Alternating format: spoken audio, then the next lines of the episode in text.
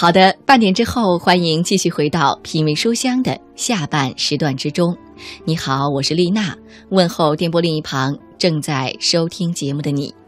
现在你所收听到的依然是品味书香，在每个周六的晚上都会为你带来的固定栏目——丽娜品读时间。我们的节目来自调频幺零六点六兆赫，中央人民广播电台文艺之声。接下来半个小时，让我们一起在这些美妙的文章当中彼此陪伴度过。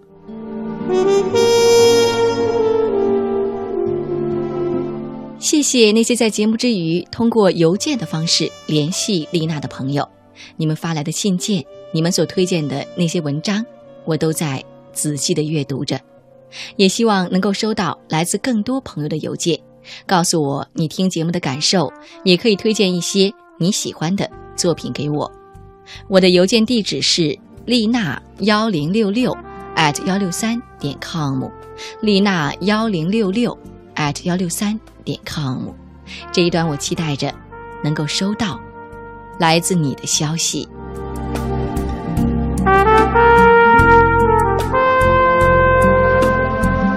好的。在今天节目的一开始，我要带给你的这篇文章叫做《第三种选择》，叫仁爱。我们一起来听吧。人生中最美好的部分，不是任何身外之物，而是心灵的幸福。丽娜品读时间，聆听美好，享受心灵的宁静。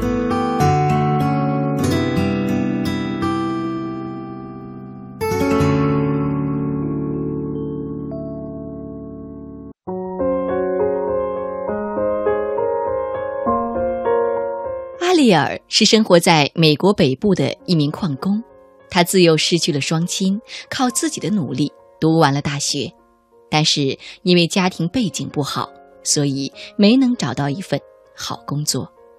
不过他并不以做矿工为耻，他相信经过艰苦的奋斗，一定能够创造幸福的。令阿里尔最为痛苦的是。最近妻子的身体老是不舒服，虚弱的很。到医院一检查，竟然是肺癌。家中本来就一贫如洗，现在又雪上加霜。阿丽尔欲哭无泪，他要留住妻子，他不能让她死。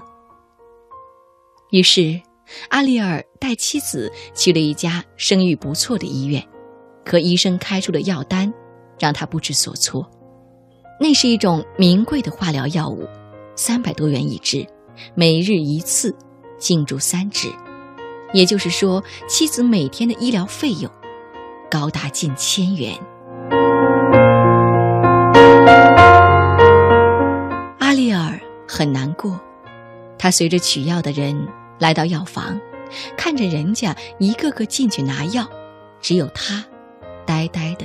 站在门口，那种药他看得非常清楚，就摆在屋中靠窗的位置。把药取出来给妻子注射进去，就可能治愈妻子的病痛，至少可以延长生命。可是他没有钱，他拿不到药。回到病房，看到妻子躺在床上痛苦的样子，他难过极了。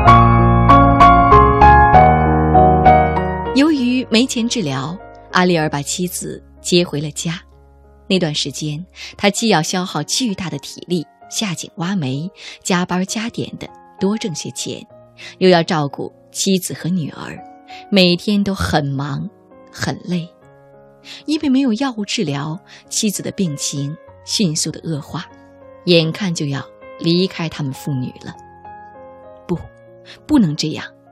阿丽尔在心里呼喊。可是，又能怎样呢？他没有钱，不能买那种昂贵的药，来维持妻子的生命。最后，心力交瘁的阿丽尔决定铤而走险，他要去医院偷药。没错，他打算把存放在医院药房里靠窗位置的药偷出来。当然，他没告诉妻子，他只对她说：“去买药。”他挣到了足够的钱了。那是一个黑夜，阿里尔开始行动了。他带着钳子和锤子，很顺利的就打开了药房的大门，然后把药装进了事先准备的背包里。尽管很紧张，但是他的心里还是感到很庆幸。他背着包，悄悄地溜出来。可是，在门口，阿里尔被保安抓住了。就在保安准备打电话报警的时候，阿里尔扑通一声跪了下去。他向保安哭诉了自己的不幸，恳求保安不要报警。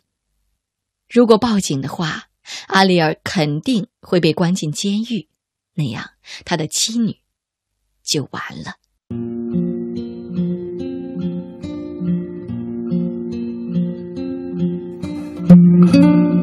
是一个很好心的保安，他很同情阿里尔，可是他也无能为力。因为他的职责是保护医院，如果有药品丢失，他一定会被医院解雇，甚至被告上法庭的。怎么办呢？摆在保安面前的有两条路：一是放了阿里尔，那样就成全了他，但是保安自己却失职了；二是报警，可阿里尔就惨了。怎么办合适呢？最终。保安想出了第三条路，那就是放掉阿里尔，让他把药品拿回去给妻子治病，然后阿里尔再回来接受处罚。这是一个很可行的办法，既能保住阿里尔妻子的生命，又能使保安不至于失职。就这样。阿里尔对保安千恩万谢，带着药品回家了。真是药到病除，经过注射，妻子的病果然好了许多。而阿里尔也是一个诚信之人，他主动投案自首了。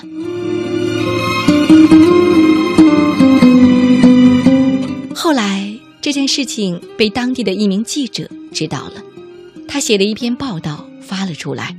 在社会上引起了十分强烈的反响，人们不禁发问：我们自诩是发达文明的国家，为什么还有人为了给亲人治病而铤而走险？政府在哪里？随后，州长发表了电视讲话，首先他道歉，然后向那名保安致敬，称他是一个伟大的保安。州长向全州人民承诺，政府将会尽最大努力为阿里尔的妻子治病，并普查全州，看是否还有类似的人群。一旦发现，将无条件的帮助他们。可以想象，阿丽尔是多么高兴和欣慰，而那名保安被人们誉为最温情的保安。面对犯罪。他不是冷酷的报警，而选择了第三条路，用智慧和仁爱为生命开辟了绿色通道。一个人不论尊卑、贫富，亦或强弱，只要怀有一颗仁爱之心、博爱之心，就远离了低级与冷漠，就靠近了。伟大与高尚，很多时候，在抉择面前，让仁爱领先，一定就能找到第三种出路。